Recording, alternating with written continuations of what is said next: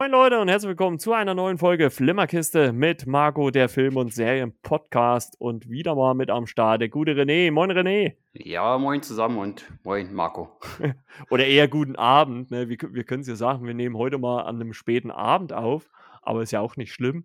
Und äh, ja, René, äh, wie geht's dir? Haben wir ja schon äh, so ein bisschen im Vorgespräch abgehandelt. Deswegen kann ich jetzt gleich die Frage stellen: René, was hast du denn so als letztes gesehen?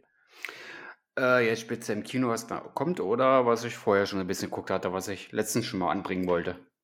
Ich würde mal das, was du als letztes anbringen wolltest. Äh, Äh, ja, tatsächlich eine Netflix-Produktion nach einer Kurzgeschichte von Stephen King.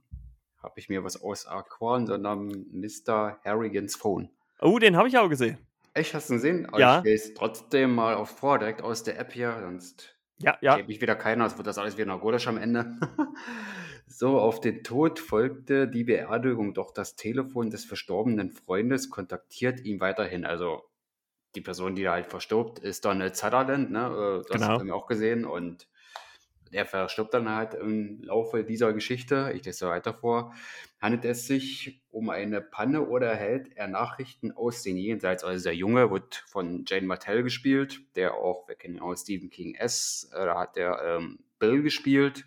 Ich glaube, Jaden, Martell heißt der gute Mann, glaub, Ja, oder junge Jaden. Mann, glaube ich. Jane Martell, genau. Und in Knives Out war er auch dabei. Und ja, da kann man so sagen, wie es im Film zitiert wurde, ähm, wie haben sie den da genannt? Diesen, ja, ich will dieses Wort gar nicht sagen. Spaßenshalber, masturbierende Nazi haben sie. Ja, ne, ich wollte es jetzt auch nicht sagen, aber gut, dass das. Ich habe jetzt da bring es jetzt raus, oder bring es jetzt nicht. naja, es, es, sie sagen es ja auch im Film, alles gut. er war da so leicht rassistisch da drauf in dem Film und ja, er ist sehr jugendlich gespielt und hat da meist Genau. am Handy rumgehangen. Er war da meist so mehr im Hintergrund, aber ich glaube, jetzt wissen alle, welcher Schauspieler gemeint ist. Und das ist der clevere Junge aus Book, und Hen äh, Book of Henry, genau. Da war Mhm. er auch dabei, vor fünf Jahren. Und ja, was halten wir von dem Film? Er ist, denke ich, ziemlich mystisch angelegt. Ne? Wir wissen gar nicht, hm, was ist da jetzt los? Ähm, der Verstorbene äh, lebt er vielleicht noch und dann passieren halt eigenartige oder merkwürdige Dinge für den Jugendlichen im Film, wo er sagt, hm, was ist hier jetzt eigentlich wirklich los und ist der da wirklich tot oder passiert da von unten sein Grab noch irgendwas, dass der da irgendwas macht oder oder ist da nur Scheintod? Das weiß man zu Anfang so gar nicht. Oder man wird da aber so ein bisschen in die Irre geführt, ne? so ein bisschen von das Drehbuch und der Geschichte. Aber ich finde, der Film hat hinten raus, will jetzt gar nicht so viel zu verraten. Ich habe Angst, ich spoiler da wirklich, weil es ist ein Film, den sollte man sich einfach ansehen. Ich glaube, das ist auch einer, den man sich mehrmals angucken sollte, weil er auch so eine gewisse Botschaft zum Ende hat. Mhm. Aber ich fand, ist ein recht gelungener, ich weiß nicht, Mystery Thriller oder so eine bisschen Mischung aus beiden. Ich weiß noch nicht, wie ich ihn so einsortieren soll. Ich glaube, ich muss ihn echt nochmal gucken. Aber ich fand ihn auch echt gut, den Film, muss ich sagen. Also ich würde mir gerne nochmal anschauen wollen. Also vielleicht sogar auch müssen, um dann noch besser hinterzusteigen. Weil man hat vielleicht doch nicht jedes Detail entdeckt oder gefunden, wo ich sage, aber da, da es ja eine Kurzgeschichte von Stephen King ist oder ich sage im positiven Sinne ein Machwerk von Stephen King, sollte man sich jedenfalls das mehrmals angucken. Ich denke mal, wenn man seine Bücher oder Geschichten so verfilmt oder verfilmt worden sind, dann steckt doch doch halt ein bisschen mehr drinne. Und ich finde, es ist eine Produktion, die kann man sich auf jeden Fall mal geben. Wir haben da einen sehr jungen Darsteller mit Jay Martell und dann den, den ganz erfahrenen Donald Sutherland als den Mr. Harrigan. Ja, Ja, es, es sind, sind eigentlich auch viele Parallelen so ein bisschen zu Knives Out, ne? wo man Christopher Plummer und äh, Anna de Armas hatte. Das war ja auch so total gegensätzlich. Ne? Er der Allstar, sie die ja junge Newcomerin und so, so ähnlich hat man es ja hier auch, obwohl ja Jade Martell nochmal, glaube ich, eine ganze Ecke jünger ist, äh, wie Anna de Armas äh, zu Knives Out Zeiten. Nee, also ich würde ihn auch so in die Mystery, also so Mystery Thriller trifft es eigentlich ganz gut, ne? weil ähm, der Junge liest ja, äh, ähm, liest ja dem alten Mann dann immer so vor, Geschichten, ne? Der will, will das halt immer hören.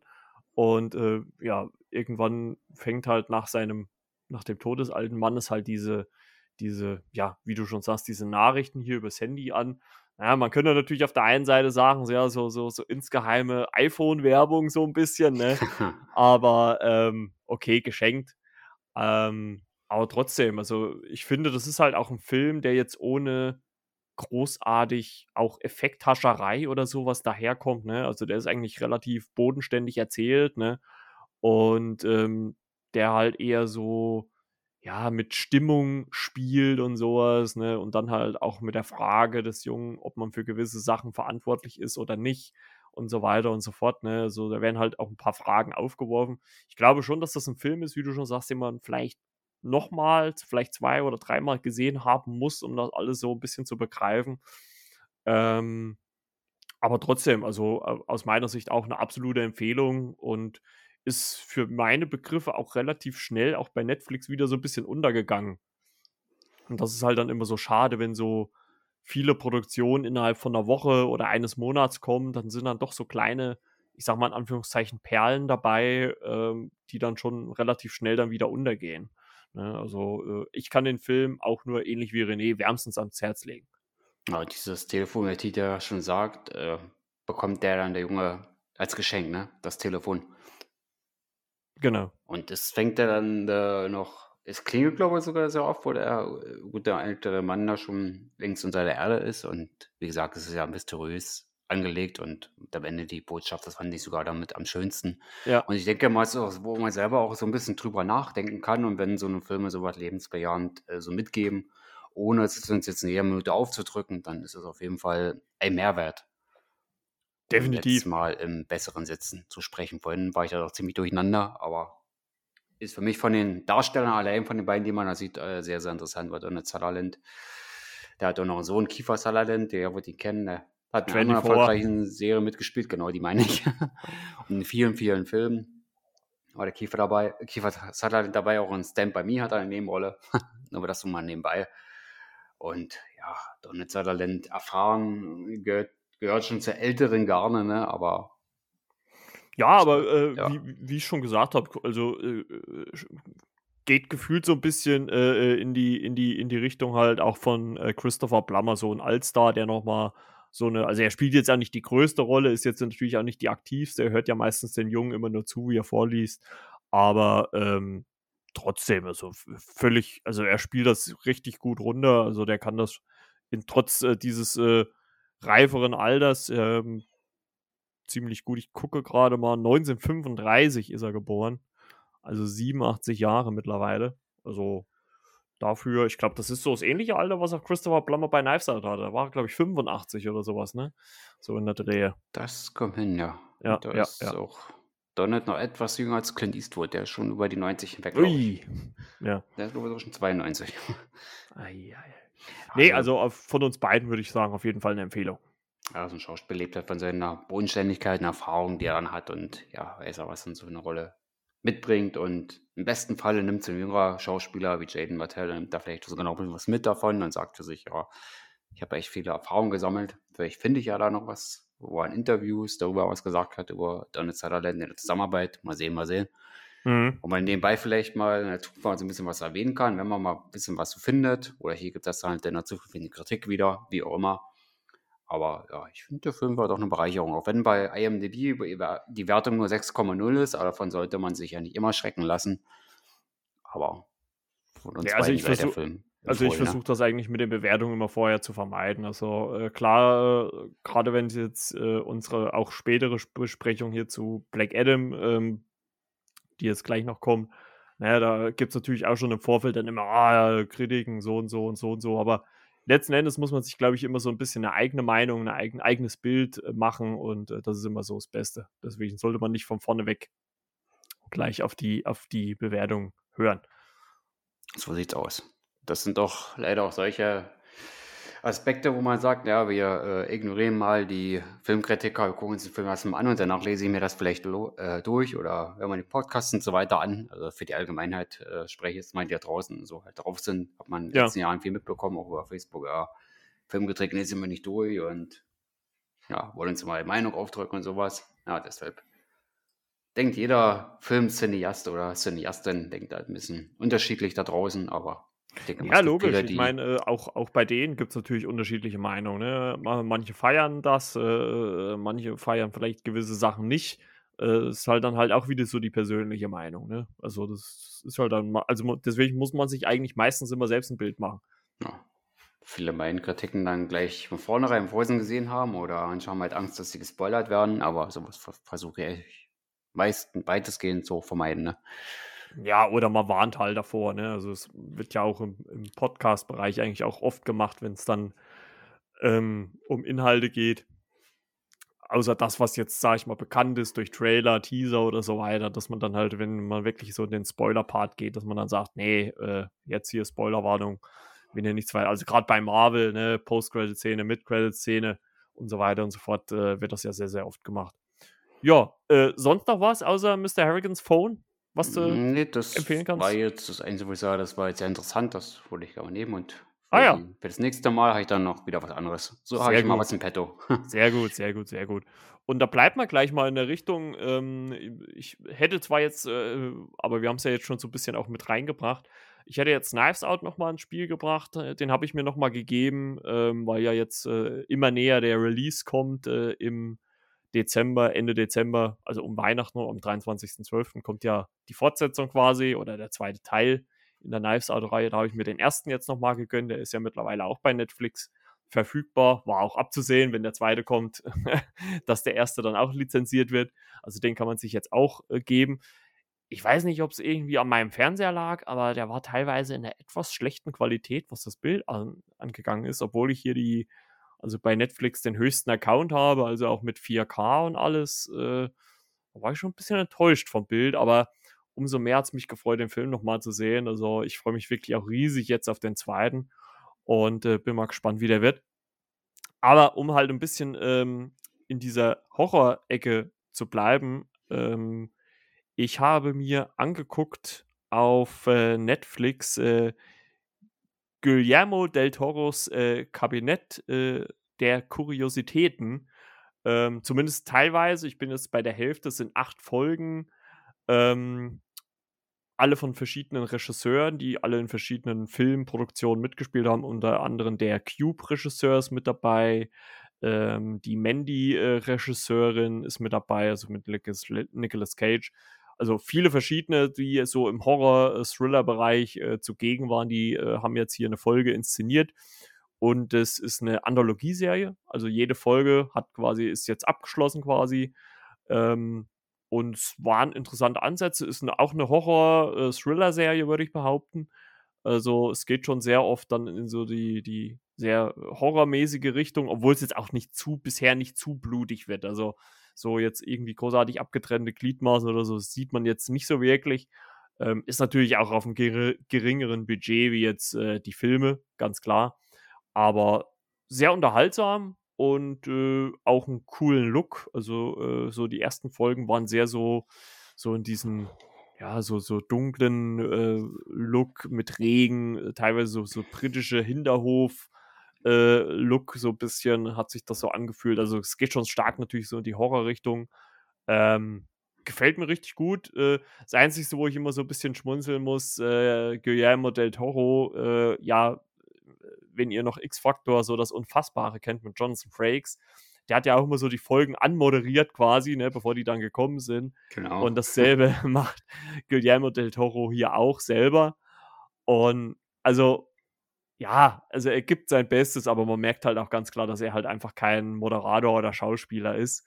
Ähm, ich weiß nicht, wie es im Englischen ist. Ich habe ja die, die Synchro-Fassung quasi gesehen, aber man merkt schon, wie er so krampfhaft versucht, da so locker äh, äh, das so einzureden und ja, das, ja, es funktioniert ein bisschen leidlich, also da merkt man, dass das jetzt nicht sein Metier ist, aber ist geschenkt, die Folgen an sich reißen es dann eigentlich meistens immer raus, also es geht hier um, ja, mystische Dämonen, die irgendwelche Leichen äh, äh, besitzen, beziehungsweise um Riesenratten und so weiter und so fort, Leichenschändung, also viele verschiedene Sachen. Obwohl gerade so in den ersten Folgen, muss ich sagen, so das Grundthema eigentlich immer so Habgier zu sein scheint. Also so ein bisschen in die Richtung geht es da zumindest. Bin mal gespannt, wie die letzten vier oder die äh, Folgen 5 bis 8 sind. Aber ich sag mal so, für so nebenbei kann man sich das schon mal so geben. Und gerade jetzt zur Horrorzeit, äh, zur Halloween-Zeit hier, kann man sich das ruhig mal angucken. Also von mir so eine kleine Empfehlung von meiner Seite her. Da würde eigentlich quasi gut Tim Burton damit reinpassen. Weil der hat doch auch. Ja, ja, ja, der würde eigentlich auch gut reinpassen, das stimmt. So von der, von der Thematik her auf jeden Fall. Und das ist direkt eine Miniserie oder als eine Staffel oder was ist das? Hm, ja, also es steht nicht so direkt da. Äh, wie gesagt, es ist eine Anthologieserie, also man könnte auch durchaus daraus mehrere äh, Staffeln machen. Äh, ich habe bisher auch noch nichts gelesen, ob es jetzt noch eine weitere geben würde, aber könnte ich mir gut vorstellen. Also es sind halt auch jedes Mal Kurzgeschichten, die sich äh, Guillermo del Toro selber ausgedacht hat, beziehungsweise hm. teilweise auch andere Leute noch, aber. Also auch Drehbuchbeteiligte Gute. Ja, also er steht, er, er steht quasi über diese Serie äh, nach einer Idee von Guillermo del Toro. Und dann teilweise hat er auch mit den Regisseuren zusammen die Drehbücher geschrieben. Also, wie gesagt, sind immer relativ kurze Folgen, so, so 40 bis 50 Minuten bisher. Also länger war jetzt noch keine. Ähm, deswegen kann man das relativ gut weggucken. Sind die in sich geschlossen oder haben die Episoden bzw. Folgen Cliffhanger? Oder? Nee, nee, also wie gesagt, es ist eine Anthologieserie, also jede Folge in sich ist abgeschlossen. Also da gibt es keinen roten Faden zwischen äh, den Folgen. Das ist immer, also die Geschichte ist jede, jede für sich. Und sind auch doch, immer neue Darsteller bisher. Dann doch mehr Episode als Folge, also wirklich wie äh, X-Factor in dem Sinne. Ja, genau. Genau so eine. Wie er eigentlich gesagt hat, das ist gut. Hätte ich mal besser zugehört. ja, alles gut. Also ist auch ein, ein ziemlich äh, großer Cast, also ziemlich namhafter Cast eigentlich. Äh, Rupert Grind äh, spielt mit, ne? den kennt man ja aus Harry Potter. Äh, aus Zurück in die Zukunft. Äh, Chris Ben Clover spielt mit. Ah, äh, ja. Ben Barnes, den kenne ich aus ähm, The Punisher, da hat er mitgespielt. Tim Blake Nelson spielt mit. Sophia Butella spielt mit. Also ist schon wirklich ein echt, echt äh, äh, namhafter Cast zu großen Teilen. Also kann man sich wirklich angucken. Also ist wirklich so eine kleine Empfehlung und auch für im Serienbereich eine recht gute äh, Qualität. Kristen Glauber, da müsste ich ja schon ein bisschen älter sein. Ne? Da war ja im Back to the Future, da war er ja George McFly quasi der Vater. Genau, im ersten Teil. Marty ja. im ersten Teil, genau. Die haben sie dann später ersetzt, weil er da ein bisschen Höhe gekriegt hat. Ist 64 um, ähm, geboren. 64, ja. Ich, Aber ich muss sagen, äh, er hat sich gut gehalten. Also man, man, äh, ich habe ja die Folge mit ihm schon gesehen. Ähm, ja, also für sein Alter er, also man, man, also wenn man weiß, wer er ist, also wenn man das Gesicht als zurück in die Zukunft kennt, erkennt man ihn ja wieder. Ja. George Clooney hat für sein Alter auch gut gehalten, der ist in der gleichen Spanne, aber ja. mal gucken, wo der George Clooney hier mal auftauchen wird. Vielleicht sprechen wir ihn ja auch mal einzeln. Wer weiß, wer weiß. Genau, Verdient genau. das.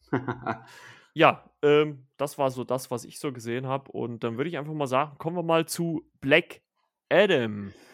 Ja, die lang erwartete DC-Verfilmung äh, des Comics äh, von ja, The Rock, Dwayne Johnson, gepusht schon seit Jahren. Ich habe gelesen, die Entstehung oder so die ersten Meldungen, die gab es schon so um 2008 herum, dass der Film kommen soll. Und dann hat es ja noch ewig lange gedauert, bis der jetzt äh, dann tatsächlich erschienen ist. Ähm, ich mache mal eine kurze Inhaltsangabe. Ich habe es einfach mal bei Google eingegeben.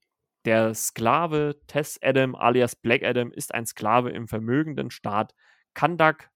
Dort lehnt er sich gegen seine Herrscher auf, indem er die Superkräfte einsetzt, die ihm der Zauberer Shazam verliehen hat. Daraufhin wird er von selbigen eingesperrt und erst nach 5000 Jahren wieder befreit. Gezeichnet von den erlittenen Ungerechtigkeit lässt er sich nichts mehr gefallen vor allem nicht von der Justice of America, die aus Atom Smasher, Hawkman, Dr. Fate und Cyclone besteht. Ja, also so wirklich die ja, grobe Inhaltsangabe, sage ich jetzt mal zum Film. Und äh, wie ich es gerade schon gesagt habe, äh, Dwayne Johnson ist in der Hauptrolle. Äh, nach ihm würde ich mal sagen, der größte, bekannteste Name ist Pierce Brosnan, ne? Ja. Als äh, Dr. Fate ähm, für uns noch bekannt, die so ein paar DC-Filme schon gesehen haben. Äh, Viola Davis als Amanda Waller taucht nochmal auf. Und aus äh, The Suicide Squad äh, Jennifer Holland als Emilia Harcourt hat einen kurzen Auftritt. Äh, und aus Shazam kennen wir ja Jimon Hunsu, der als der Zauberer Shazam auftritt. Und ja, den sehen wir hier nochmal wieder. Und äh, ja, Spoilerwarnung brauche ich mal, brauchen wir, glaube ich, jetzt nicht mehr zu geben, wenn die Folge rauskommt, weil dann ist es mittlerweile im Internet hoch und runter schon gerattert, was die Post-Credit-Szene angeht. Äh, wir können es ja gleich schon vorneweg sagen oder wollen wir es hinten dranhängen? Mit äh, was da Machen wir jetzt mal hinten dran, ja. Gut, machen wir es Bleiben wir so ein bisschen in der Chronologie. Also bin ich mal Fan von genau, also genau, chronologisch. Genau, genau. Ja, ähm, grobe erste Meinung, wie gesagt, Inhalt habe ich ja so ein bisschen schon gesagt. Äh, den restlichen Cast muss man wirklich sagen, kann man eigentlich ein bisschen vernachlässigen, weil es sind jetzt keine großen Namen mehr so großartig noch mit dabei. Ne? Also, äh, wie ich es gerade schon gesagt habe, die ich jetzt so angesprochen habe, das sind schon die bekanntesten. Die anderen sind relativ, ja, unbekannte oder jetzt zumindest nicht so prominente Darsteller, würde ich jetzt mal so behaupten. Ne? Also da ist schon Dwayne Johnson ja. ganz klar im Vordergrund. Da habe ich mir schon so gedacht, als ich so das gesehen habe, dann im Abspann, ob er, da, ob er denn sowas mit Absicht macht, dass er extra nicht so viele namhafte andere Darsteller nimmt, damit er da ein bisschen mehr im Mittelpunkt steht. Aber okay, wir werden es nie erfahren. Aber ähm, ja, so, äh, René, erstmal grobe erste Meinung. Ja, man Film. sagt immer über Dwayne Johnson, ja, nur Action und haut drauf und ist halt so der typische Mainstream-Schauspieler, aber fand ich in der Rolle eigentlich gar nicht. Ich finde von den Sprüchen, also Mainstream hat er sich stark zurückgehalten, hat, finde ich, der Figur durchaus sehr viel Bodenständiges gegeben. Wie gesagt, das war ein Dwayne Johnson, den habe ich so tiefgründig und so in seiner Rolle so noch gar nicht gesehen wo ich sage, er hätte tiefer in die Rolle reingearbeitet und äh, sich mehr so reingespielt, nicht mehr so ein Sprücheklopfer gemacht war, sondern mehr, äh, gut, klar, er hat viel draufgehauen, ne? Und das macht er halt, äh, halt auch mal so ein Anti-Held, sag ich jetzt mal so, der auch ein bisschen sauer ist und dafür was verurteilt wird, weil demnach er selbst ja sagt, ja, eigentlich für gar nichts kann und ja, doch. Ich fand, der hat der Figur äh, doch relativ viel verdient, wo ich sage, da kann man viel weiter dran arbeiten, zum Beispiel in weiteren Filmen oder in anderen Filmen, wo er auftritt. Also ich war überrascht von Dwayne Johnson, dass er so eine Figur da mehr Leben einhauchen konnte und hat jetzt nicht nur mal den Haut drauf Knaben gemacht und nur Sprüche klopfen, wie man es halt aus anderen Filmen ja. kennt. Ne? Der Zahnfee hat er früher auch schon mal gespielt. Also schon mal ja. Der war ja mal so, man, so Action-Komödie war manifestiert, aber ich finde auch in so einen Superhelden, ich sag jetzt, ich will jetzt nicht sagen Post, aber finde ich, hat er sich doch gut reingearbeitet erstmal für den Film jetzt allein gesehen. Ja, muss ich sagen, ich war sehr positiv angetan von Dwayne The Rock Johnson. Ja, obwohl sie ja nur noch als Dwayne Johnson immer dasteht. Ne? Also das Rock haben sie ja jetzt letztendlich komplett gestrichen. Will er das ähm, nicht mehr, oder? Hat er das selber ich, glaub, ich glaube schon, dass er das nicht mehr will. Dass er nicht mehr mit der Wrestling-Vergangenheit. Ähm, also am Anfang hat man das ja noch gemacht. Ich weiß gar nicht, wann das so das letzte Mal war, aber so, ich glaube, in den ganzen, ich glaube, so in den letzten ein, zwei Jahren ist das eigentlich gar nicht mehr äh, erschienen. Also vielleicht müsste man wirklich mal gucken, ab welchem Punkt das dann abgeschafft worden ist. Also ich könnte mir gut vorstellen, so ab Hobbs und Shaw vielleicht eventuell. Oder hat er davor noch was gemacht, wo er solo so ein bisschen mehr brilliert hat? Ich weiß es jetzt gar nicht. Aber so auf jeden Fall in den älteren Produktionen, da stand immer noch Dwayne The Rock Johnson auf jeden Fall dabei. Naja, John Travolta also in seine Cruise-Zeiten, glaube ich, auch nicht mehr erinnert werden, wo er getanzt hat und gesungen hat. ja, Davon ja, will er, auch nichts mehr wissen. Aber das ist schon ein bisschen länger her. Das stimmt. ja, ähm, ich stimme dir da zu Teilen zu. Also ich äh, finde auch, äh, ich hatte so ein bisschen äh, auch die Befürchtung, als ich so in dem Film bin, dachte ich, ah, nee, hoffentlich wird das jetzt nicht zu, also versteht mich nicht falsch, hoffentlich wird das jetzt nicht zu gaggig, also dass es zu sehr so in der Hobbs und Shaw Richtung geht, weil so, ich meine, ich fand das bei Hobbs und Shaw, diese Dynamik zwischen äh, Jason Statham und Wayne Johnson äh, super geil, das hat mich so, das waren für mich so in dem Film so Bud Spencer und Terence Hill in, äh, in der heutigen Zeit, sage ich jetzt mal. Und dass er das hier zu großen Teilen weggelassen hat, fand ich ganz gut. Ne? Klar gibt es immer noch so mal die eine oder andere äh, Spitze, ne? aber dann eher so im, im Wortgefecht dann eher. Ne? Also es wird jetzt dann nicht so, so irgendwie die Gag-Keule geschwungen, sage ich jetzt mal. Und ich finde auch, dass er seiner Figur des Tess Adam, ähm, beziehungsweise dann am Ende Black Adam, ähm, relativ gut verliehen hat. Also äh, hat mir eigentlich auch äh, ganz gut äh, gefallen. Ähm, auch wie er so diesen ganzen Part in der Vergangenheit auch, äh, wie der so ein bisschen gespielt worden ist, wo man so auf, auch auf die ähm, ja, Hintergründe der Familie eingegangen ist oder wie es halt, also wie alles zu, zu denen gekommen ist, wie es gekommen ist. Das fand ich eigentlich auch ganz gut. Und ähm, ja, vor allem wie er so halt auch am Anfang erstmal so in dieser Welt halt, also er war ja quasi halt auch 5000 Jahre, ja, außen vor, erstmal zurechtkommen musste. Also das fand ich eigentlich auch, wie er das so dargestellt hat, ganz gut. Also hat er gut gemacht, wie ich finde. Ja, sind wir ja quasi einer Meinung, wenn man so will. Genau. Ähm, vielleicht mal kurz noch, äh, bevor wir dann auf den Rest noch so ein bisschen eingehen, zum äh, Regisseur.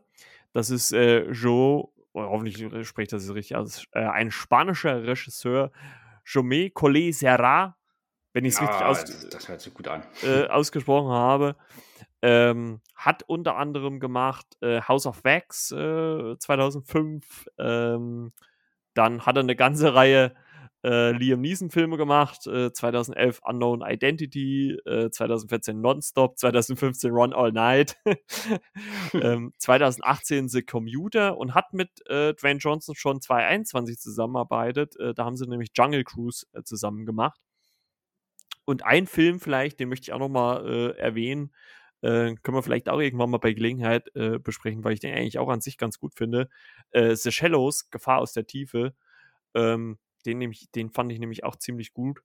Ähm, den hat er auch inszeniert und der hat hier das Regiezepter geschwungen und da kommen wir vielleicht auch so ein bisschen aus meiner Sicht so ein bisschen zum, ja, weiß ich nicht, äh, größten Kritikpunkt vielleicht am Film. Ähm, ich fand diese, diese ganze Inszenierung so ein bisschen, also sehr, sehr generisch.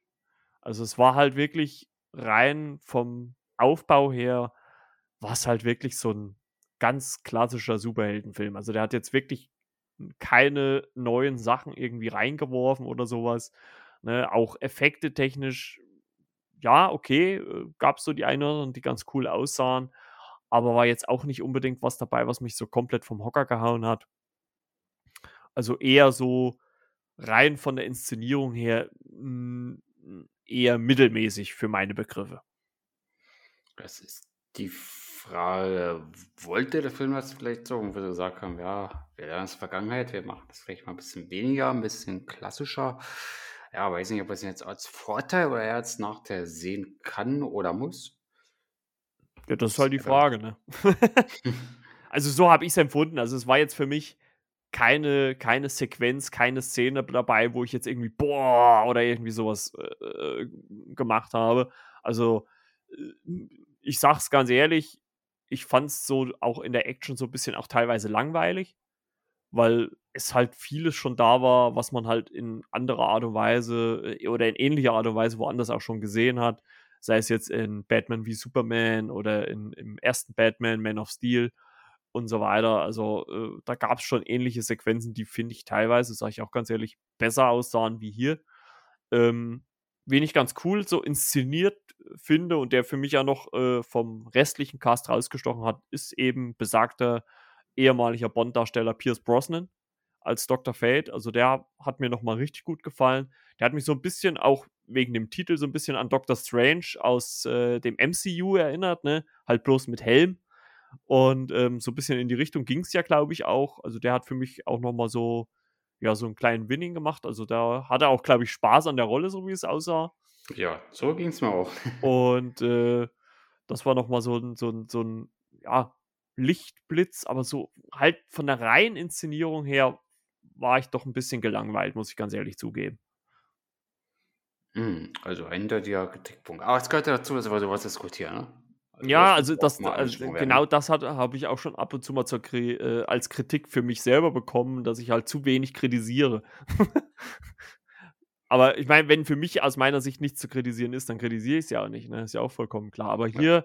war es halt jetzt wirklich, also das hätte man auch austauschen können, wenn man, glaube ich, die, die Protagonisten austauschen hätte, hätte es auch jeder andere Superheldenfilm sein können. Also er hat jetzt wirklich das Rad, also ich weiß nicht, wie du es siehst, kannst du ja gleich noch sagen, aber der hat jetzt das Rad im Superhelden-Genre definitiv nicht neu erfunden. Ja, es ist kein Todesurteil, aber Nein, ist nein, halt auch also 'n Fakt, den kann man auf jeden Fall bringen, ne? es ist es ist, äh, mittel also, ich sage es einfach, es ist es ist mittelmäßig, es ist es macht jetzt nichts großartig schlecht, es macht aber auch nicht großartig gut.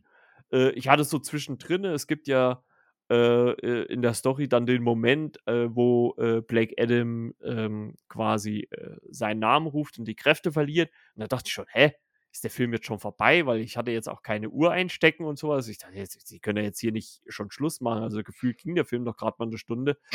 Aber, äh, dann gab's ja dann doch noch mal 'n Finale und das ist halt für mich halt auch so einfach so 'n Kritikpunkt gewesen, dass dieser Bösewicht im Finale also, der sah ja dermaßen nach Computer aus. Also, das ging ja mal gar nicht. Also, äh, ich verstehe nicht, warum man das nicht ähnlich gemacht hat, wie man's dann auch, äh, bei Dwayne Johnson selber gemacht hat, dass man den Gegenspieler auch ähnlich inszeniert hat und nicht so als reine, äh, übergroße Teufel-CGI-Figur. Also, das fand ich dann schon 'n bisschen traurig.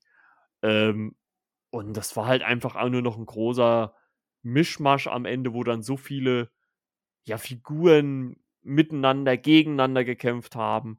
Äh, dann parallel hattest du draußen dann noch, äh, äh, diese diese, äh, Skelette, die dann die normale Bevölkerung angegriffen haben. Also, eigentlich wirklich, was das angeht, total generisch. Also, wirklich eins zu eins irgendwie aus'm Superheldenhandbuch. Also, das gab's in so vielen anderen Filmen auch schon, sei es in Avengers, ähm, da hat man's so gemacht, sei es im 1. oder im 2. Age of Ultron war's genauso. Da hatte man auch so diese Fußsoldaten, die dann außen mit den normalen Leuten gekämpft haben und so weiter. Also, ja wie gesagt, zweckdienlich, würde ich jetzt mal behaupten, aber hat für mich jetzt nicht, äh, das Rad neu erfunden. Ja, doch hat er 'n paar Sachen drin gehabt, wo ich sage, da war's wieder schön gewesen, ne? Die ganzen Anspielungen, Easter Eggs aus dem Universum, ne, was da im Laufe des Filmes alles so sehen, ne?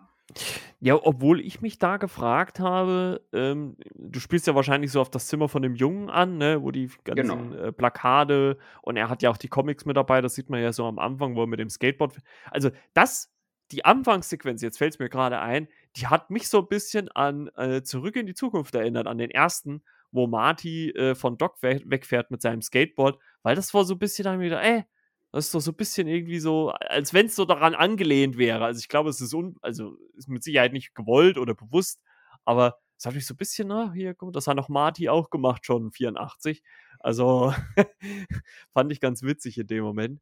Ne, also, die die Anspielung da in dem Zimmer von dem Jungen, ja, äh, ging mir ähnlich, obwohl ich mich in dem Moment gefragt habe: „Ja, Moment, äh, also, gibt's jetzt im DC-Universum jetzt auch die Comics?“ Also, ähnlich wie's halt auch im MCU ist. Da haben wir ja in, äh, She-Hulk zum Beispiel gesehen, dass es da auch die Comics gibt, äh, also, von den jeweiligen Helden. Weil da habe ich mir so die Frage gestellt, ist das bisher so großartig mal, äh also, klar, großartig thematisiert worden ist es jetzt nicht, aber wurde darauf in den anderen Filmen auch schon mal angespielt? Ich glaube aber eigentlich eher nicht, außer vielleicht in Ähm, Shazam Shazam, ja. ja, wo er da in dem Spielzeugladen, äh, äh, ist hier und kämpft hier gegen seinen Widersacher, äh, und, äh, schmeißt ihm so diese diese diese Batman-Figur entgegen: Ja. „Trainiert mal hier, ich bin Batman.“ Also, daran kann ich mich noch erinnern. Ähm, aber ansonsten ist es doch, glaube ich, nie so großartig irgendwo im Vordergrund gerückt worden, oder? Dass dass die Helden auch selber im Universum als Comics oder als Spielfiguren, äh, existieren, oder? Nur höchstens im Zimmer des Jungen, also, bei Shazam, wo das auch wieder so diese Verehrung quasi mit drin ist, ne? Aber das ist mehr, glaube ich, so Batman und Superman, der so 'n bisschen verehrt wird. Mhm.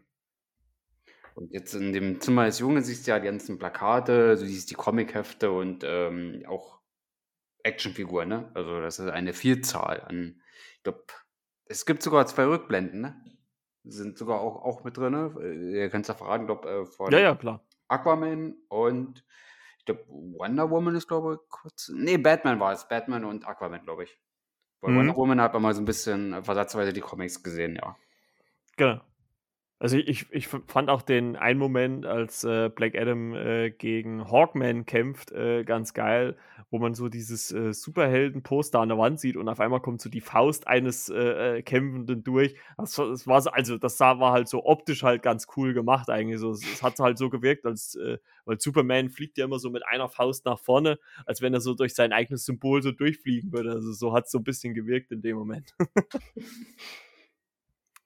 Ja, also das fand ich auch, also ich, deswegen, ich will ja den Film nicht komplett schlecht reden. Er hat mich schon, also so ganz gut unterhalten, aber halt, wie gesagt, rein so von der Inszenierung her war es halt jetzt wirklich nichts Weltbewegendes. Also es war solide, aus meiner Sicht so, solide Superheldenkost, ähm, reiht sich für mich so in die Spade Suicide Squad ein, ähm, ja, ich weiß nicht, Sis Suicide Squad würde ich vielleicht dann noch mal ein bisschen höher heben, vielleicht. Qualitativ. Ähm, ja, muss man halt auch mal gucken. Also ich bin halt auch mal gespannt. Äh, ich meine, es wird ja am Ende auch angeteased, äh, haben wir ja vorhin schon angesprochen, dass es dann eventuell auch weitergeht. Also, das ist halt wieder mal so ein klassischer Fall, wo eigentlich so die letzte Szene die interessanteste am ganzen Film ist und wo ich eigentlich diesen Film gerne sehen würde äh, sage ich ganz ehrlich. Ne? Ähm, wir können ja vielleicht auch schon dazu kommen. Also, oder hast du noch was so, was du so im Rest, zum restlichen Film zu so sagen, was dir vielleicht noch gefallen hat oder nicht gefallen hat? Es gab sogar eine Anspielung auf äh, Man of Steel, ne?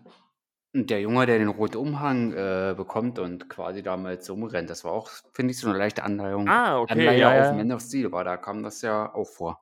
Ach, stimmt, wo dann oh, auch hier die, die äh, Frau dann auch, äh, wie heißt sie jetzt? Cyclone, wo die dann auch den Wind, Wind macht, ne? Und das Cape weht dann so ganz leicht. Ja das, ja, das war schon cool. Also es gibt schon so die eine oder andere Szene, die schon irgendwie gut gemacht ist.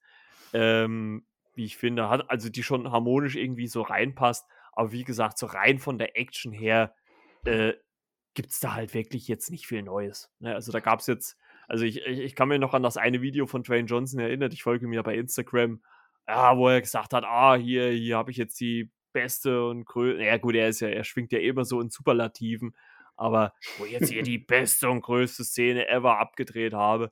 Also entweder hat man die rausgeschnitten oder äh, ja, ist dann doch was anderes gewesen, keine Ahnung. Ähm, also, wie gesagt, solide, aber halt keine großartige Weiterentwicklung im äh, Superhelden-Genre. Obwohl ich auch sagen würde, da können wir vielleicht dann auch gegen Ende dann nochmal dazu kommen, wenn wir noch ein paar News besprechen, äh, was vielleicht der Grund dafür sein könnte, dass es so ist. Ähm, aber ich würde jetzt einfach mal auf die Post-Credit-Szene eingehen, weil das, äh, wie gesagt, ja für mich aus meiner Sicht die interessanteste ist.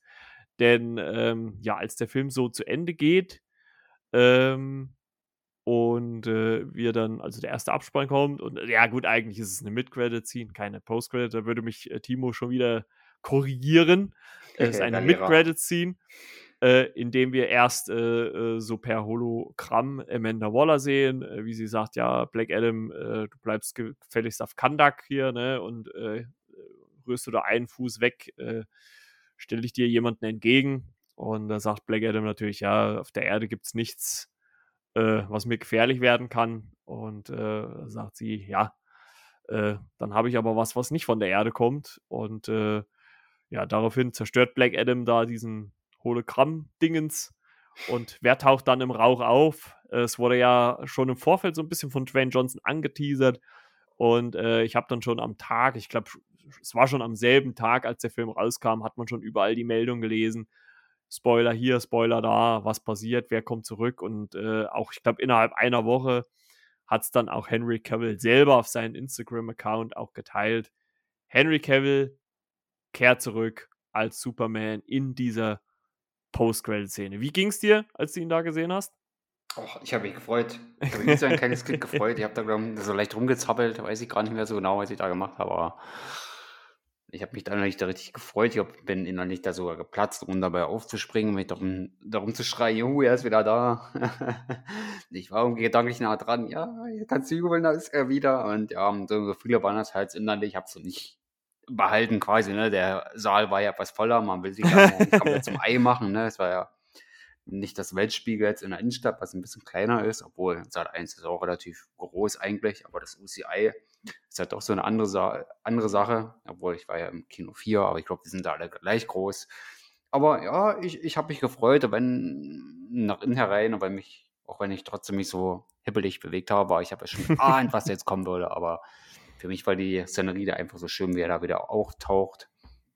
Hätte mir gerne den schwarzen Suite gewünscht, aber vielleicht hat man das weggelassen, weil Black Adam selbst auch schon schwarz angezogen war. Mhm. Deshalb ja, hat man ihn jetzt in typischen Blau gesehen. Äh, den Superman, Man of Steel oder KL, wie man ihn auch nennen möchte. Und bin gespannt, was darauf noch folgen wird. Ich hoffe nicht, dass es verpufft, dass sie das richtig äh, angehen. Ich hoffe ja, dass Zack Snyder auch zurückkehren wird, wie auch immer, dass man sich da richtig schön was ausdenkt. Oh, interessant, äh, interessant. Also das, das könnte man eigentlich dann schon fast so ein bisschen als, als Übergang zu unseren, also wir wollten jetzt nochmal so auch ein paar News, so was DC angeht oder überhaupt besprechen.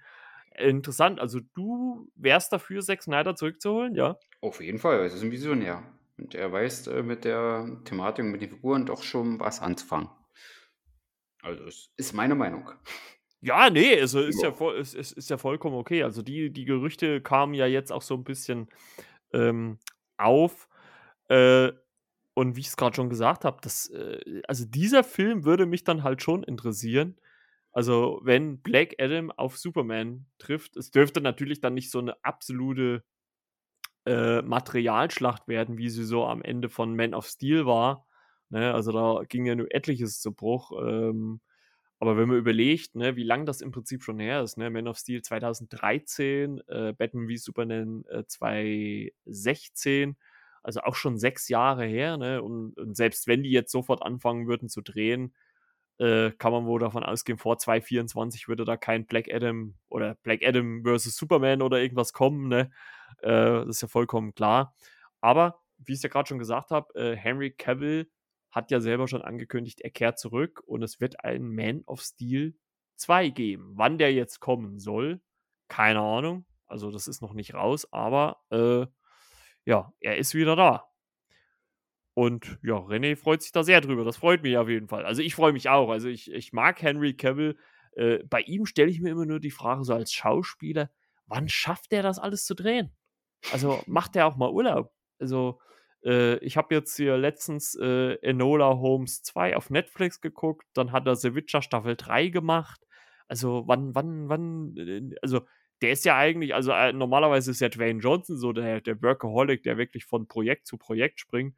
Aber Henry Cavill, wie macht er das? Also wie, wie, wie kriegt er das alles unter einen Hut? ist ja Wahnsinn. Am liebsten wollte ich ihn fragen, aber äh, kommt, man kommt schwer ran. ja, ruf ihn mal an, frage ihn mal, also wie, wie er das macht. Ja, ähm, wie gesagt, da können wir ja gleich so ein bisschen in die News-Sparte rübergehen. Also René wäre auf jeden Fall dafür, Zack Snyder zurückzuholen. Jetzt nur für einen Man of Steel 2 oder allgemein auch ins jetzt, also man soll es ja jetzt offiziell anscheinend DCU nennen. Ähm, oder wärst du nur dafür, dass er jetzt rein als Regisseur nur zurückkommt?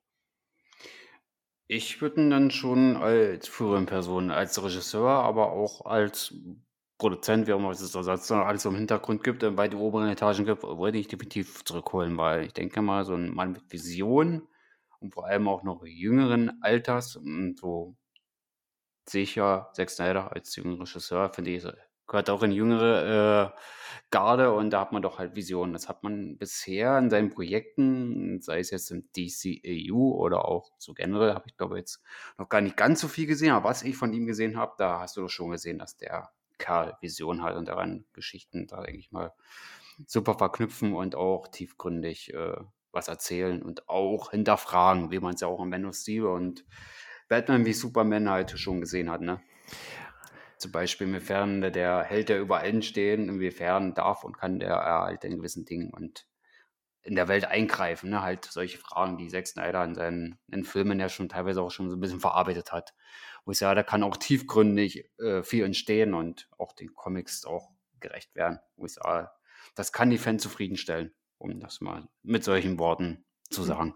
Ja, also der, also wir haben ja beide im März, war, war, wann war der Snyder Cut? Der war im März, ne? März 21, ne? März 21, ja, genau. ja, also der war ja auch, also auch wenn er vier Stunden lang ist, der war ja schon richtig, richtig gut.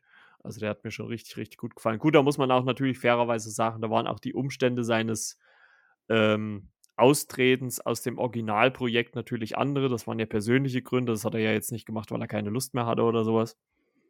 Ähm, ich gebe dir den Punkt, also inszenatorisch, glaube ich, kann der Mann auf jeden Fall schon was. Geschichtentechnisch ist es, glaube ich, immer ein bisschen, ja, mal so, mal so, würde ich jetzt mal für mich behaupten.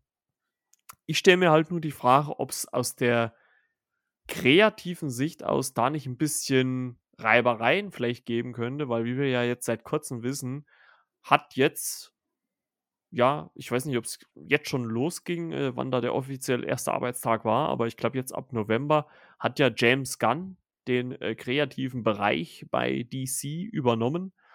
Also äh, Warner oder Discovery, wo ja DC und Warner so alles mit dazugehört, die wollen jetzt quasi ja so ein eigenes Studio machen, wie es im Prinzip bei Disney ja auch ist. Ne? Also die Marvel Studios produzieren ja eigenständig äh, als eigenständiges Studio äh, und Disney steht dann so als großer Veröffentlicher, ne, der das so die Welt verbreitet dann oben drüber.